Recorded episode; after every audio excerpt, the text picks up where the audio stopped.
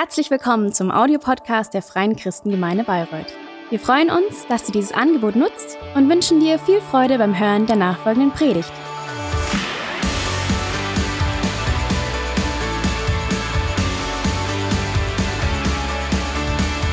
Schön, ihr Lieben, ich möchte mal einleiten ähm, in unsere Predigtserie mit einer Frage. Und zwar, wie stehst du zum Gesetz? Wie stehst du zum Gesetz?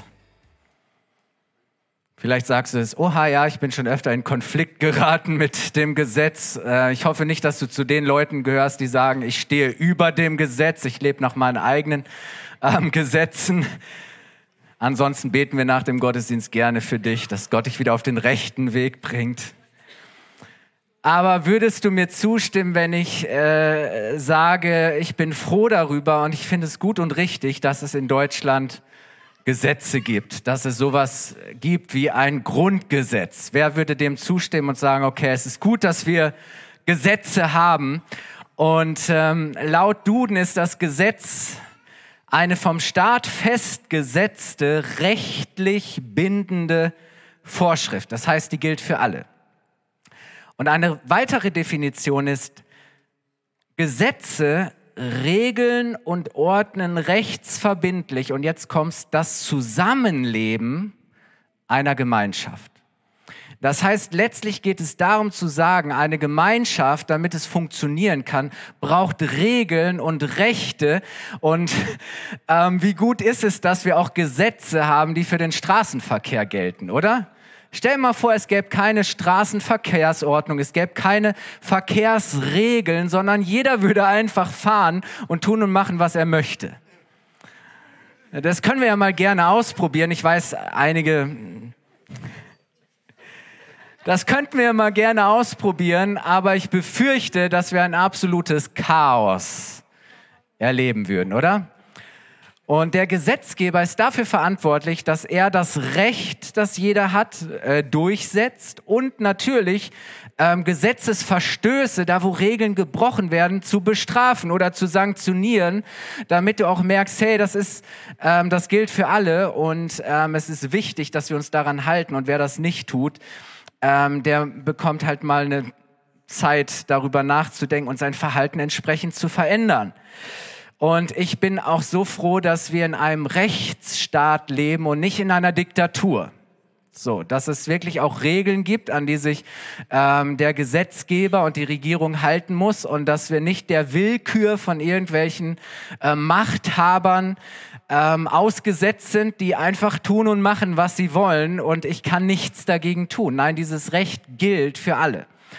Ähm, so, ähm, es ist wichtig, dass Dinge klar geregelt sind. Und ich weiß nicht, wie es dir geht. Jetzt beschäftigen wir uns aber wahrscheinlich nicht ständig mit Gesetzen. Also du hast wahrscheinlich kein äh, Gesetzbuch unter deinem Kopfkissen liegen und äh, blätterst jeden Tag darin rum, es sei denn, du bist Jurastudent. Wir haben ja einige Juristen auch bei, uns in der Kirche. Wer ist Jura? Jurist? Ja, okay.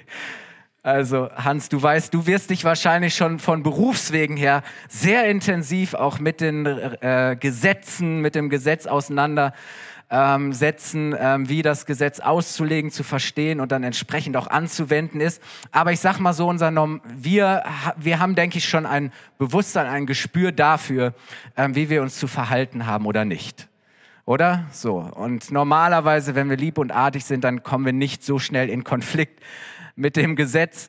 Aber ganz ehrlich, ich kenne die Gesetze jetzt nicht auswendig, ich kenne die auch nicht im Detail und ähm, wir haben in der Regel auch keine besondere Beziehung oder eine, eine besondere äh, Verbindung ähm, zu unseren Gesetzen. Anders war und ist das bei den Juden.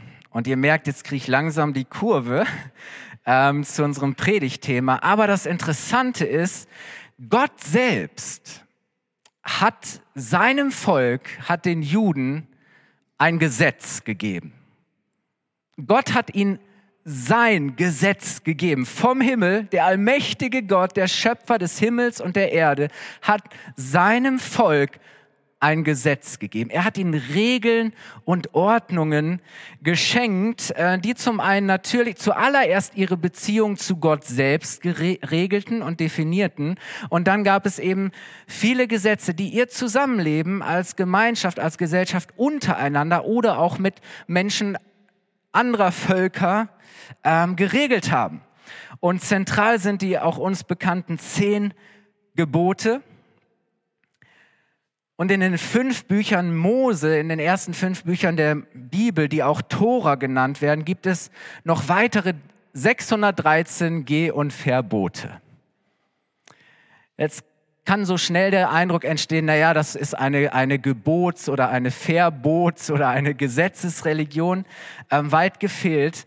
Aber ähm, wir als Christen tun uns manchmal schwer mit dem Gesetz. So, ähm, wenn es um den Glauben geht. Und wir betonen gerne mit Paulus, dass wir eben nicht mehr unter dem Gesetz stehen, sondern dass wir unter der Gnade stehen.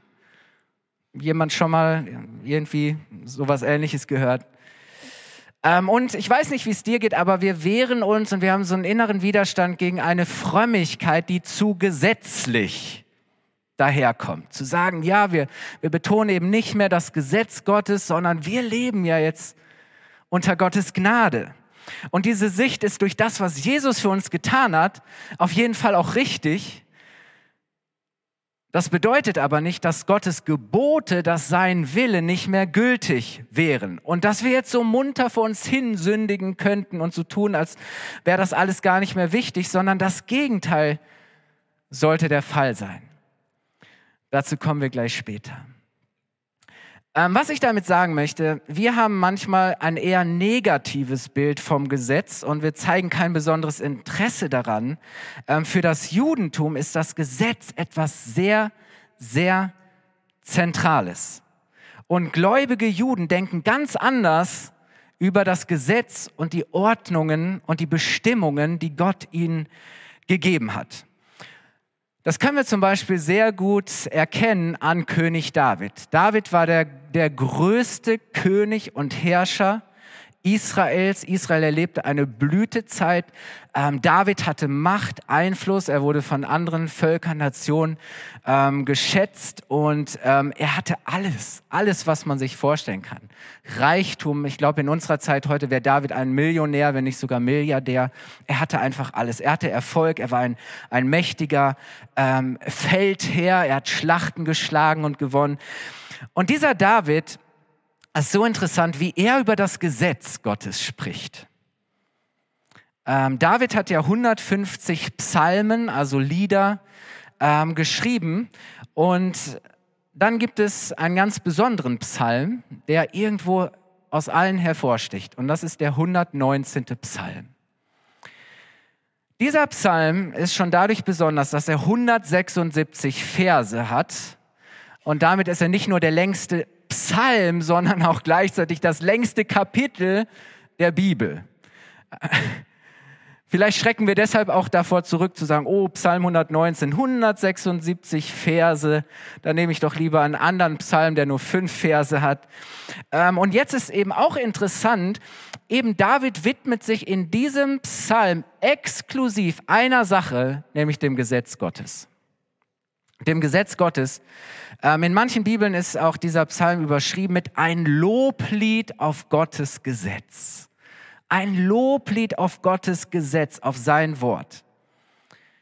Und David drückt darin seine, seine tiefe Wertschätzung, man kann schon sagen Begeisterung für Gottes Wort, für sein Gesetz, für seine Lehre, für seine Weisungen und Ordnungen aus. Ihr kriegt gleich ein paar Kostproben. Dass dieser Psalm so besonders ist, zeigt sich auch darin, dass er ein echtes Kunstwerk ist.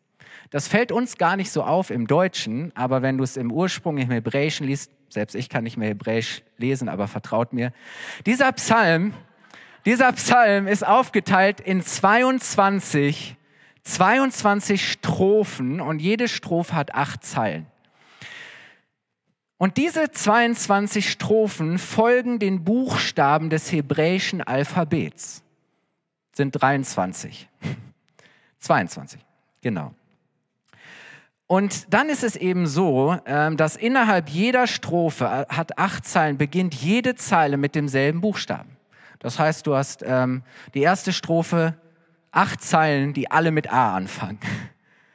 Zweite Strophe, fangen alle mit B an. Dritte Strophe, alle mit C. Also ein, ein wahres Kunstwerk, wie David das gemacht hat. Äh, man könnte wirklich meinen, dass, er, dass das für ihn was ganz Besonderes gewesen ist. Und ich gebe euch mal ein paar Kostproben, wie David darin, ich weiß, ihr lest den Psalm 119 alle zu Hause, ähm, aber ein paar Kostproben, wie David ähm, über das Gesetz, über die Gesetze Gottes spricht. Psalm 119, Vers 16. Deine Gesetze machen mich glücklich. Nie werde ich dein Wort vergessen. Deine Gesetze machen mich glücklich. Ich meine, für uns, hä, klingt wie ein Widerspruch, oder?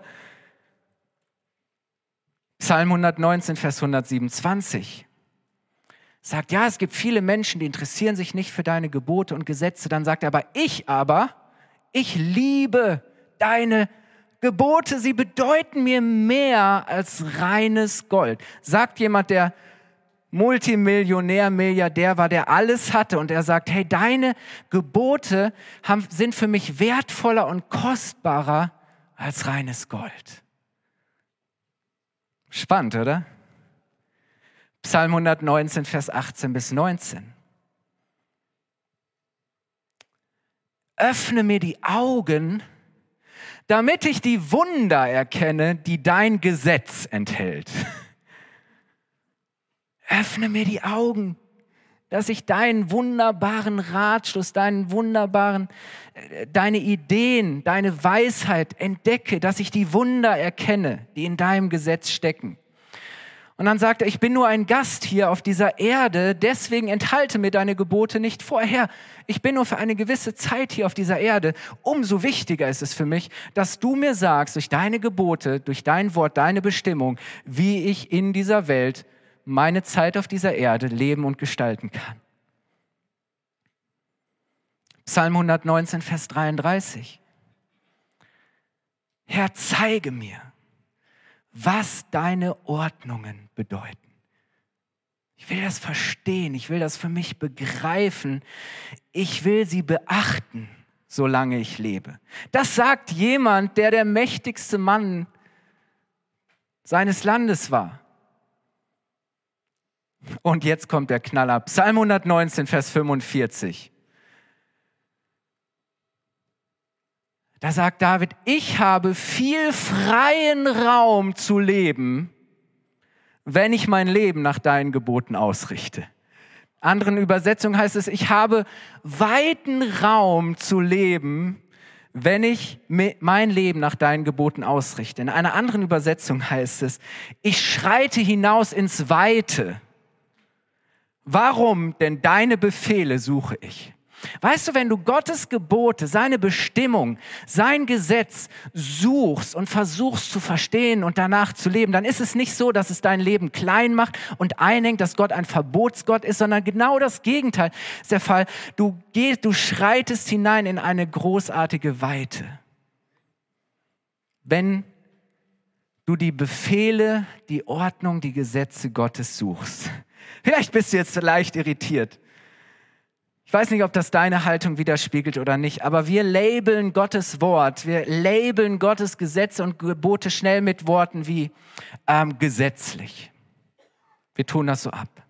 Oder wir sagen, naja, was da im Alten Testament, und David spricht ja ausschließlich über, über Gottes offenbarten Willen, seine, seine Gesetze in den ersten fünf Büchern Mose.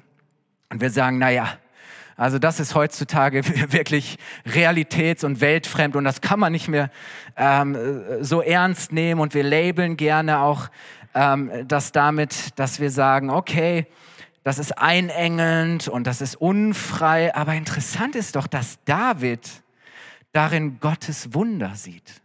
Dass David diese Gesetze als Ausdruck von Gottes Fürsorge sieht und sagt, hey, Gott hat mir die Gesetze gegeben, weil er sich für mich um mich sorgt, weil er mir helfen möchte.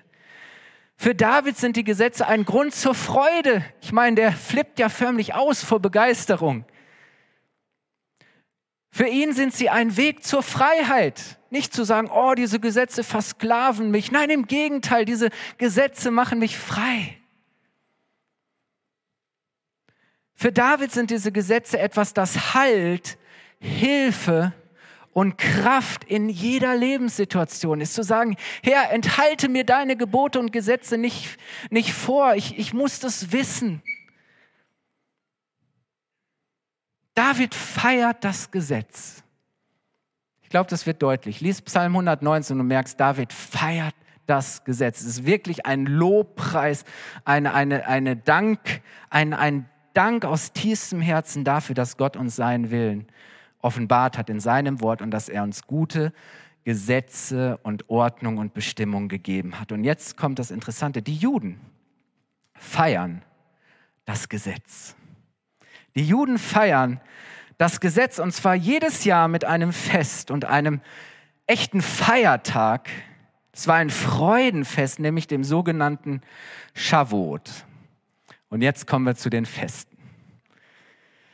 Wir sind gerade in einer Predigtserie über die jüdischen Feste und wir wollen uns bewusst werden, was steckt da eigentlich drin, was ist die Message dahinter ähm, und was bedeutet das für unser Leben. Shavuot, das ist das Fest der Gabe des Gesetzes oder der Tora. Es war gleichzeitig auch ein Erntedankfest, das kam dann auch noch mit dazu. Ähm, und interessant ist, Shavuot heißt übersetzt Wochen. Wochenfest. Ähm, und es waren sieben Wochen, nämlich sieben Wochen nach dem Passafest, da kommen wir gleich drauf, sieben Wochen nach dem Passafest, sieben mal sieben Tage sind 49 und an dem Tag darauf, am 50. Tag, nach diesen Wochen. Deswegen hieß es einfach übersetzt ähm, Wochen. Und wir lesen im fünften Buch Mose, Kapitel 16, Vers 16, ähm, von den drei großen jüdischen Festen. Das waren die Feste, zu denen alle Juden nach Jerusalem zum Tempel kommen ähm, und dieses Fest feiern sollten. Und ähm, Gott spricht dreimal im Jahr, dreimal im Jahr sollen alle Männer Israels und die Frauen und Kinder waren äh, inkludiert, sollen alle Männer Israels am Heiligtum des Herrn, also in Jerusalem, am Tempel, zusammenkommen, und zwar am Fest der ungesäuerten Brote. Ähm, dann, wo bin ich jetzt? Das ist, was sich für uns an Karfreitag und Ostern erfüllt. Das, das war das Pessachfest, da kommen wir gleich noch drauf. Also zum Pessachfest, im Fest der ungesäuerten Brote. Ähm, das ist für uns in Erfüllung gegangen an Karfreitag und Ostersonntag. Dann am Wochenfest, also dem Shavuot, das ist Pfingsten. Und am Laubhüttenfest, das haben wir letzten Sonntag von Thomas gehört, dass das Volk Israel, die waren alle Camper. so. Hör die Nachricht, hör die Predigt gerne nach. Ähm, und am Laubhüttenfest, diesem Sukkotfest. Und da warten wir eigentlich noch drauf. Das bezieht sich nämlich ganz zentral auf das zweite Wiederkommen, die Wiederkunft von Jesus. Ähm, aber zu diesen drei Festen sollten alle Juden am Start sein. Alle sollten kommen. Alle sollten zum Tempel, zum Heiligtum nach Jerusalem kommen. Und dann ist noch ein interessanter Zusatz, äh, nämlich keiner von euch soll mit leeren Händen kommen. Da wollen wir Gott wirklich ein Opfer geben. Wir wollen ihn feiern. Wir wollen ihm danken. Ähm, und deswegen ist es wichtig für uns zu verstehen, Jesus war Jude durch und durch. Jesus sagt an vielen Stellen, ich bin zuallererst gekommen für mein Volk, für meine Leute. Erst ist Gnade, dass wir hineinkommen durften, dass wir eingeladen wurden, auch Teil des Volkes Gottes zu sein. Aber Jesus war Jude. Jesus feierte Shavuot. Jahr für Jahr ging Jesus wie es jeder Jude tat, mit seinen Jüngern nach Jerusalem zum Tempel. Er tat das auch schon, als er klein war, mit seinen Eltern. Die haben ihn mitgeschleppt in den Tempel. So, Jesus hat Jahr für Jahr dieses Fest gefeiert und so auch seine Jünger. Und auch nachdem Jesus gestorben, auferstanden und wieder in den Himmel aufgefahren ist, waren die Jünger zu dieser Zeit zu diesem Shavuot-Fest in Jerusalem. Sie waren dort versammelt. Ähm, sie wussten gar nicht, wie lange, weil Jesus hatte ihnen nur nach seiner, ähm, nach seiner, vor seiner Himmelfahrt gesagt, ähm, wartet bitte in Jerusalem, ähm, bis ich euch die Verheißung, das, was ich euch versprochen habe, schicke und sende. Und jetzt ist es interessant, äh, auf der nächsten Folie habe ich es nochmal aufgeschrieben. Ähm, nee, Apostelgeschichte 2, Vers 1 lesen wir eben davon.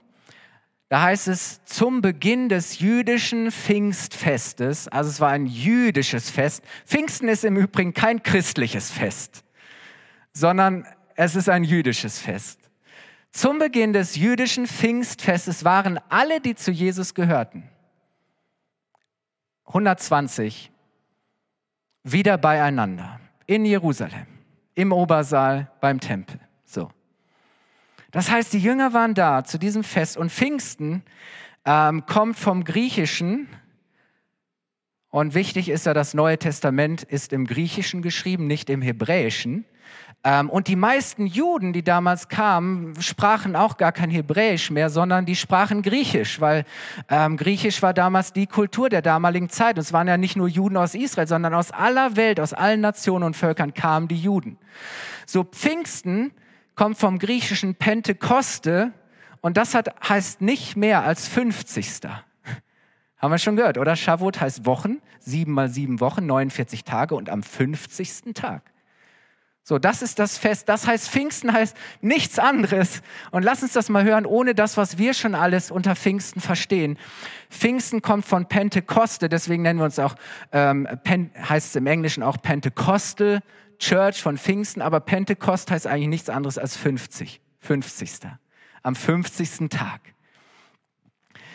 Und jetzt gibt es einige sehr erstaunliche und auf gar keinen Fall zufällige Parallelen zwischen dem, was uns im Alten Testament als Shavuot-Fest überliefert und was bis heute auch von den Juden gefeiert wird und dem, was wir tatsächlich heute als Christen, als Gläubige ähm, unter dem Pfingstfest verstehen.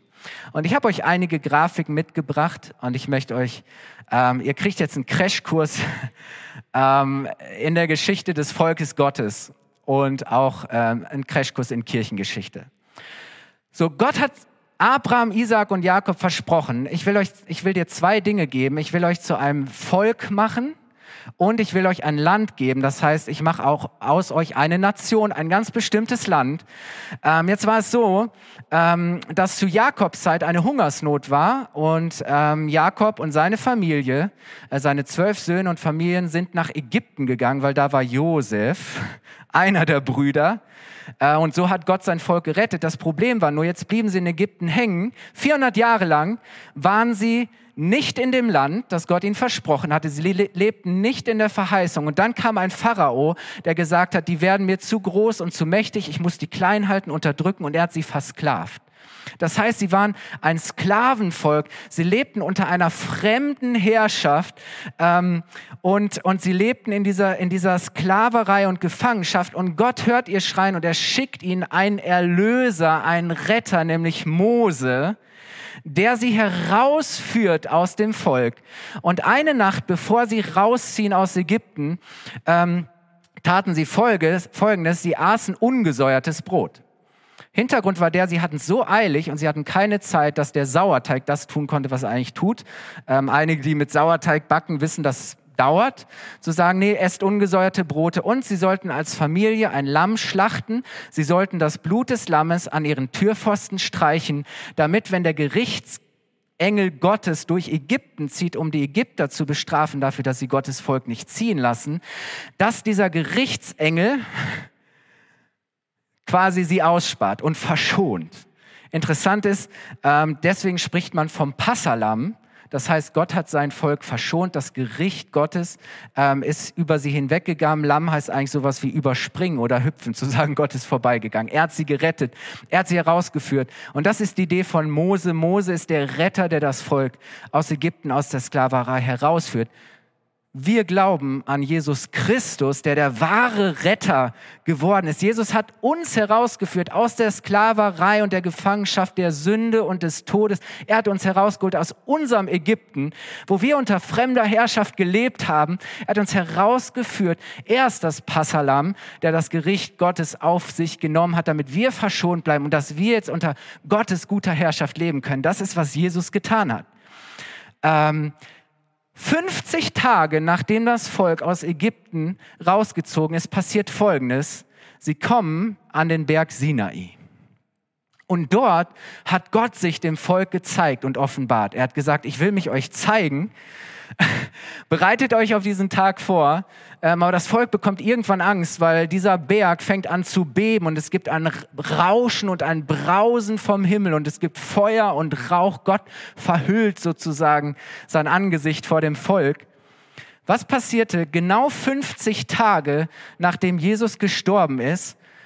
die Juden und die Jünger sind zusammen in Jerusalem im Tempel und das gleiche Phänomen passiert. Es gibt ein Rauschen und ein Brausen, ein gewaltiges Brausen vom Himmel ähm, und Feuer kommt und alle, und wir denken, na ja, die waren in so einem kleinen Raum und das waren irgendwie so kleine Feuerzungen. Nein, alle, die drumrum waren, die im Tempel waren, in Jerusalem, haben das mitbekommen. Lass uns das mal denken. Es ist genauso, Gott kommt. Gott kommt mitten in ein Volk, das nicht perfekt ist. Wir gehen mal weiter, okay? Was passiert dann? Auf diesem Berg gibt Gott seinem Volk das Gesetz. Und er sagt, das ist, wie ihr leben sollt. Er schenkt, er gibt ihnen das Gesetz. Das ist, was die Juden feiern. Das Fest der Gabe des Gesetzes und der Tora. An Pfingsten passiert was ganz anderes. Wie gesagt, alle Juden waren da, um das zu feiern, Shavuot, aber an Pfingsten passiert Folgendes.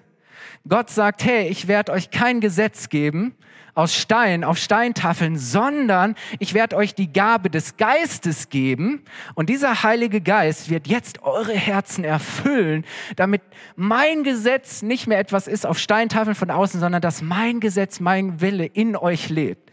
Was passiert dann? Das Volk Gottes damals am Sinai, sie bekommen mit, wow, Gott ist hier, er offenbart sich und sie, sie sind voller Ehrfurcht. Das, was uns heute oft fehlt. So Gott ist zu fürchten, Gott ist zu achten, zu respektieren. Und sie werden von Ehrfurcht gepackt. Und wisst ihr, interessant ist, was an Pfingsten passiert, als Gott sich offenbart und die Leute merken, oh wow, Gott wirkt hier, Gott, Gott tut hier was. Sie werden gepackt von Ehrfurcht. Ich lese euch zwei Bibelstellen vor. Ich verbrenne hier heute Kalorien. Apostelgeschichte 2 liest du Pfingsten. Was passierte? Apostelgeschichte 2,43 heißt es dann, eine tiefe Ehrfurcht vor Gott erfüllte alle Menschen in Jerusalem, nicht nur die Jungen. Eine tiefe Ehrfurcht vor Gott erfüllte alle Menschen in Jerusalem. Apostelgeschichte 2,41 die merkten, wow, Gott ist gekommen. Gott hat sich offenbart und gezeigt. Kurze Zeit später, erste Gemeinde, ähm, haben sie gesammelt und die, die, die Gläubigen haben ihre Gaben gebracht. Und dann kommen Hananias und Saphir sagen, das ist unser Teil, das ist unser Part. Und, ähm, und sie werden gefragt, ist das wirklich alles? Ja, ja, das ist alles. Hey, das ist super und das ist, was wir haben. Und dann, dann, dann werden sie konfrontiert und sagen, warum habt ihr den Heiligen Geist? belogen und betrübt. Und sie fallen, boom, tot um. Das zeigt, hey, hier passiert was, das ist kein Fun, das ist kein Spaß, sondern Gott ist heilig, Gott nimmt es sehr ernst, Gott hat seinen Geist geschickt und äh, dann heißt es eben äh, in Apostelgeschichte 5, Vers 11, eine tiefe Ehrfurcht vor Gott ergriff die ganze Gemeinde und alle, die davon erfuhren. So, jetzt machen wir weiter. Also, das, das ist Ehrfurcht, okay, ihr wisst, was gemeint ist. Was passiert dann? Am Sinai formt Gott endlich ein Volk. Sie werden zum Bundesvolk Gottes am Sinai. Und das Dokument, das, was diesen Bund besiegelt, ist das Gesetz. Und das Volk Israel wird sozusagen in der Wüste geboren. Was passiert an Pfingsten? An Pfingsten, Pfingsten ist die Geburtsstunde der Kirche, der Gemeinde. Was passiert dann? Damals Moses auf dem Berg und er holt die Gebote und es dauert etwas länger und Aaron sagt, okay Leute, die werden unruhig und sagen, bringt mal all euren Schmuck und sie machen ein goldenes Kalb und sie fangen an, einen fremden Gott anzubeten. Ähm, sie vertrauen Gott nicht, äh, sie nehmen Gott nicht ernst und als Konsequenz davon sterben, kannst du nachlesen, 3000 Menschen. Was passiert an Pfingsten, als Petrus, erfüllt vom Heiligen Geist, anfängt zu predigen und in die Geschichte Gottes zu erzählen? Es heißt, 3000 Menschen nahmen diese Botschaft an. 3000 Menschen sind nicht gestorben oder gingen verloren, sondern 3000 Menschen wurden gerettet und haben neues Leben durch Jesus Christus empfangen. Amen. Ihr Lieben, hey, ist Gott ein, ein, ein Gott, der seine Geschichte schreibt und der von Anfang an das hineingelegt hat. Aber wisst ihr, das Herzstück, das, worum es geht, an Shavuot, an Pfingsten, ist das Gesetz. Das ist das Zentrale, dass Gott seinen Willen offenbart, aber eben jetzt nicht mehr auf Steintafeln, sondern dass er sein Gesetz durch seinen Geist in unsere Herzen legt. Und das, was zu Pfingsten passierte, das hatte Gott eben äh, schon lange angekündigt, schon von Anfang an, als sie dort an diesem Berg waren, tausende Jahre vorher. Und dann hat das Volk es nicht geschafft, nach Gottes Willen zu leben, konnten sie gar nicht. Sie sind gescheitert, sie haben diesen Bund gebrochen. Und Gott hat gesagt, nee, nee, das, das wird funktionieren. Nicht aus eurer Kraft und wie ihr euch das denkt, sondern ich selbst werde dafür sorgen. Und lasst uns mal lesen, was der Prophet Hesekiel sagt, Hesekiel 36, Vers 26 bis 27.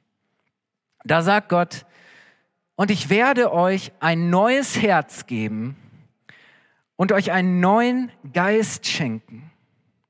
Ich werde das Herz aus Stein aus eurem Körper nehmen und ich werde euch ein Herz aus Fleisch, also ein lebendiges Herz geben. Und dann heißt es, und ich werde euch meinen Geist geben. Warum? Damit ihr nach meinem Gesetz lebt und meine Gebote bewahrt und euch danach richtet. Vielleicht hast du gedacht, Gott hat dir deinen Geist gegeben, damit du ein paar äh, pfingstlich-charismatische Höhenflüge hast und emotional ein bisschen aufgepusht bist und sagst, na klar brauche ich den Heiligen Geist, weil ich brauche ja die Gaben des Geistes. Ich wünschte, wir hätten mehr davon.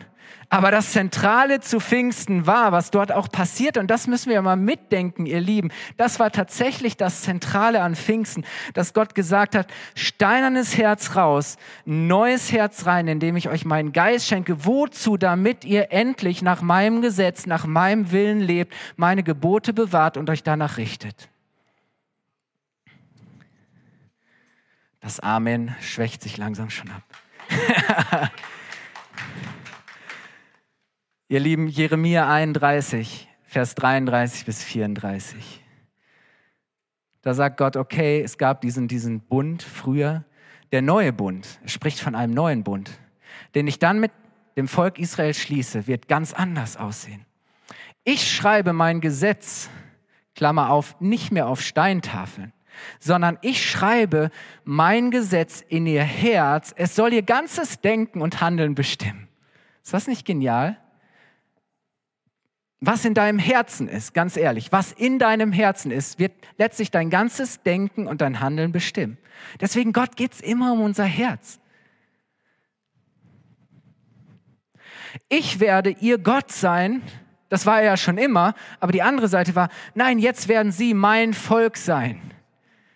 Niemand muss dann den anderen noch belehren und keiner braucht mehr seinem Bruder zu sagen, erkenne doch den Herrn.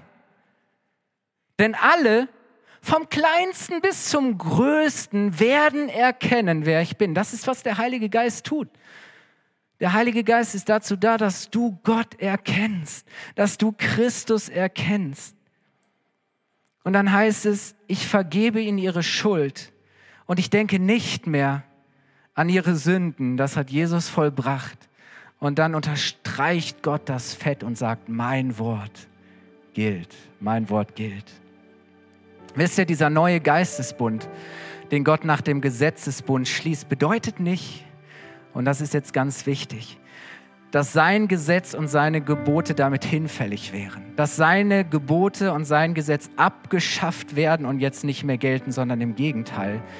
Ähm, dass wir durch den Heiligen Geist endlich Gottes Willen erkennen, Gottes Willen kennen und auch halten können. Und wisst ihr, Gott, Gottes Wort ist dann nicht länger etwas, das mich von außen konfrontiert, das mich nur verurteilt, das mich letztlich aber kalt und unberührt und unverändert lässt. Nein, sondern Gottes Wort und sein Wille lebt jetzt in meinem Herzen. Es wird zu etwas, das mich erfreut, etwas, das mich erleuchtet, etwas, das mich erneuert und das mich zutiefst belebt. Es befähigt mich endlich als Kind Gottes zu leben. Das ist, was passiert. Wisst ihr, der Heilige Geist hilft mir, dass ich Gottes Wort verstehen und auch umsetzen kann. Darum geht's doch, Herr, ich will dich verstehen. Ich will deine ich will deinen Willen für mein Leben wirklich erkennen. Das schenkt der Heilige Geist offenbart dir das. Er überführt dich, wo du falsch liegst und er offenbart dir Gottes Willen. Er, er zeigt dir, wie großartig Christus ist, dass Christus dein Retter ist, dass er dir alle Schuld vergeben, dass er dich erlöst hat, befreit hat zu einem neuen Leben unter der guten Herrschaft Gottes. Und der Heilige Geist führt und leitet dich jetzt in den Fußspuren von Jesus. Darum geht's. Durch den Heiligen Geist kann ich endlich ein Leben führen, das Gott ehrt, ein Leben, das Gott erfreut, ein Leben, das Gott gefällt. Aus eigener Kraft kann ich das nicht schaffen. Und letztlich sagt Paulus, hey, das Gesetz kann dich nicht retten, es zeigt dir höchstens, dass du verloren bist, dass, dass deine Sünde dich tötet und dass du es aus eigener Kraft alleine nicht schaffen kannst. Aus eigener Kraft kann ich das nicht schaffen, aber durch die Kraft des Heiligen Geistes ist es möglich. Er zeigt mir, was Gott für mein Leben will und er hilft mir es auch zu tun. Aber ich sagte, es wird nie im Widerspruch, sondern immer im Einklang mit Gottes Wort und seinem Willen sein. Und deswegen, wenn ich das heute auch sagen darf, du kannst Gottes Wort ignorieren, du kannst äh, Gottes Wort ablehnen, du kannst Gottes Wort auch ein wenig zurechtbiegen und sagen, naja, ich drehe mir das, wie es mir gefällt. Du kannst Gottes Wort relativieren und sagen, naja, wir leben heute im im 22. Jahrhundert und das kann doch keiner mehr glauben und ernst nehmen und sich danach richten. Ähm, du kannst Gottes Wort gering schätzen. Du kannst dich über sein Wort stellen und kannst sagen, ich lebe nach meinem eigenen Gesetz, nach meinem eigenen Willen, nach meinen eigenen Maßstäben. Ich lebe nach den Maßstäben dieser Welt. Und die Maßstäbe dieser Welt stehen immer im Widerspruch zu Gottes offenbarten Willen, ihr Lieben. Das kannst du tun, Du kannst tun und lassen, was du für richtig hältst. Aber dann erwarte bitte nicht, dass Gott dich trotzdem belohnt und dich segnet. Und dass du dann am Ende da ankommst, wo du eigentlich hin möchtest. Es wird niemals der Weg sein, der dich zu echtem Frieden, zu echter Freude und in echte Freiheit führen wird. Nein, es heißt zu sagen, hey, ich will Jesus lieben, ich will auf Jesus hören, ich will Jesus folgen und das ist der Weg, der dich zu wahrer Freude, zu wahrem Frieden und zu echter Freiheit führt. Das ist der Weg, der dich rettet. Nur wenn wir Jesus folgen und auf ihn hören, bleiben wir auf dem Weg des Friedens, des Segens und des Lebens. Ich möchte dich einladen, aufzustehen. Ich habe gerade gesagt, was du tun kannst. Du kannst sagen, hey, ich nehme das nicht mehr so ernst. Du kannst sagen, hey, Gottes Gesetz, das ist mir zu eng, das passt mir nicht, das schüttle ich einfach ab, das lege ich ab. Wenn du aber sagst, ich möchte Gott wirklich von Herzen lieben, ich möchte Gott durch mein Leben ehren, dann kannst du Folgendes tun. Du kannst um die Gabe des Heiligen Geistes bitten. Du kannst den Heiligen Geist bitten, dein Herz zu erfüllen und zu verändern, sodass du Jesus wirklich kennst, dass du Jesus von Herzen liebst und dass du Jesus gerne und leidenschaftlich folgst. Der Heilige Geist führt dich in alle Wahrheit und in alle Erkenntnis. Und er gibt dir die Kraft und Fähigkeit, als ein Kind Gottes zu leben und die guten Früchte, einen, einen göttlichen, Jesusmäßigen Charakter in dir hervorzubringen und zu entwickeln.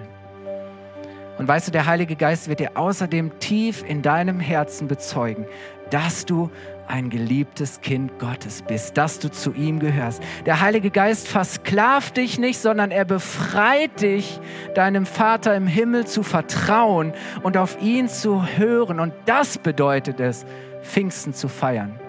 Ihr Lieben, ich habe mich vor kurzem beschäftigt mit, ich liebe Kirchengeschichte, ich liebe Erweckung.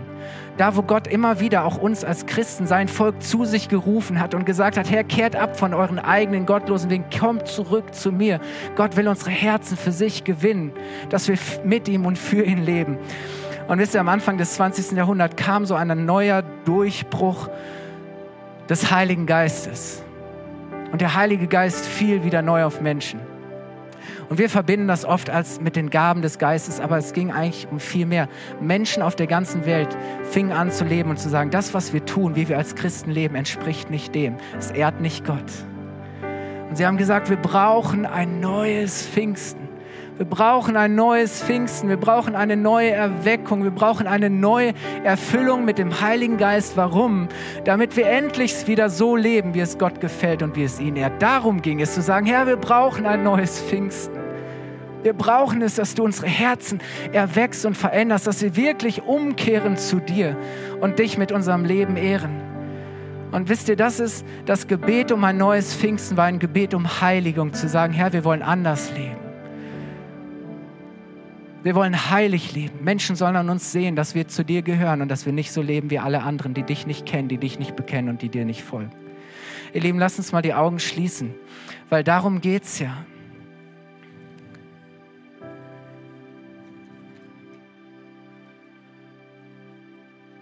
Wisst ihr, was an diesem Pfingsten passierte war, ich habe es eben schon erwähnt, dass Petrus, alle waren versammelt und haben gesagt, was passiert hier eigentlich? Und Petrus fängt an zu predigen, erfüllt vom Heiligen Geist und erzählt ihnen die ganze Geschichte, die ich euch erzählt habe. Er sagt, das, was hier heute passiert, das ist, es hat sich endlich erfüllt, was Gott schon lange versprochen hat. Und dann heißt es folgendes, Apostelgeschichte 2, Vers 37 bis 39. Petrus predigt und dann heißt es, dieses Wort, traf die Zuhörer mitten ins Herz. Dieses Wort traf die Zuhörer mitten ins Herz. Sie waren getroffen, sie waren berührt und bewegt und sie fragten Petrus und die anderen Apostel, Brüder, was sollen wir tun? Petrus antwortete, kehrt jetzt um und lasst euch taufen auf Jesus Christus. Lasst seinen Namen über euch ausrufen und bekennt euch zu ihm, jeder und jede im Volk. Dann wird Gott euch eure Schuld vergeben. Und er wird euch seinen Heiligen Geist schenken. Denn was Gott versprochen hat, in Klammern auf vor langer Zeit, Klammer zu, ist für euch und eure Kinder bestimmt. Und jetzt kommen wir mit rein. Und für alle, die jetzt noch fern sind und die der Herr unser Gott hinzurufen wird, die er einladen wird, hineinzukommen. Ihr Lieben, und was passierte? 3000 Menschen ließen sich an diesem Tag taufen und die Kirche war geboren. Ich möchte dafür beten, dass der Heilige Geist jetzt dein Herz erfüllt. Ich möchte dafür beten, dass der Heilige Geist wirklich dich von innen heraus wirklich verändert und transformiert. Der Heilige Geist will aus uns ein heiliges Volk machen. Er möchte uns, aus uns ein Volk machen, das Gottes Willen schätzt und ehrt, das nach seinem Willen lebt. Das bereit ist, ganz für ihn zu leben, ohne Kompromisse. Wisst ihr, und das heißt es wirklich zu sagen, Gott, ich nehme dich ernst und ich will auf dich hören und ich will deinen Willen tun. Interessant ist, dass Jesus das Gesetz nicht abgeschaffen hat, sondern gesagt, Gottes Wille steht immer noch. Der sagt sogar, wenn eure Gerechtigkeit, wenn eure Fähigkeit nach Gottes Willen zu leben nicht weit über die der Pharisäer hinausgeht. Wisst ihr warum? Eigentlich hat Jesus das Gesetz sogar noch verschärft. Aber nur aus einem Grund, weil er gesagt hat, hey, wenn der Heilige Geist in euch lebt, wenn der Heilige Geist eure Herzen verändert, dann ist es nicht mehr etwas, wo ihr sagt, hey, das muss ich tun, sondern zu sagen, hey, das ist, was ich tun will. Und das ist durch die Kraft des Heiligen Geistes auch, was ich tun kann. Amen. Heiliger Geist, ich danke dir, dass du auf diese Erde gekommen bist. Ich danke dir, dass du die Gabe vom Himmel bist. Und ich danke dir seit Pfingsten dass wir in einem neuen Bund leben, nicht mehr im Bund des Gesetzes, sondern des Geistes, der uns befähigt, nach Gottes Willen zu leben und zu seiner Ehre. Herr, und wir bekennen, wir kehren um und wir tun Buße, wo wir nicht in deinem Willen gelebt haben. Wir beugen unsere Knie vor dir und wir bitten dich um Vergebung. Ich danke dir, dass du sagst, dass wenn wir unsere Sünden vor dir bekennen, dass du treu und gerecht bist, dass du unsere Sünden vergibst und nicht mal mehr an sie denkst. Jesus, wir danken dir, dass du für uns das, das Opfer gebracht hast, dass du das Gericht getragen hast und dass du deinen Geist in uns gelegt hast damit wir dich erkennen, damit wir dir folgen und dass wir wirklich verbunden sind im Herzen mit unserem Vater im Himmel.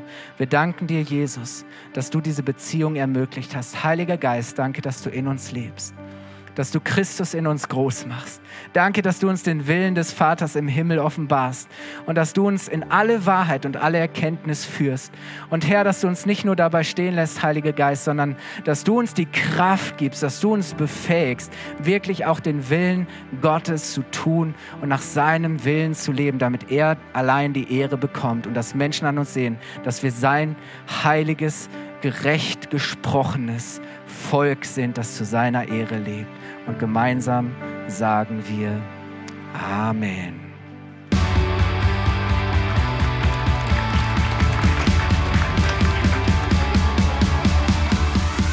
Hat dir die Predigt gefallen? Gerne kannst du sie mit Freunden teilen oder uns einen kurzen Kommentar hinterlassen. Noch mehr würden wir uns aber freuen, dich persönlich kennenzulernen. Du bist herzlich eingeladen, einen unserer Gottesdienste am Sonntag zu besuchen.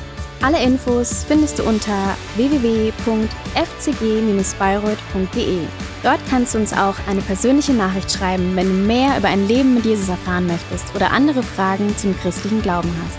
Bis zum nächsten Mal. Ade!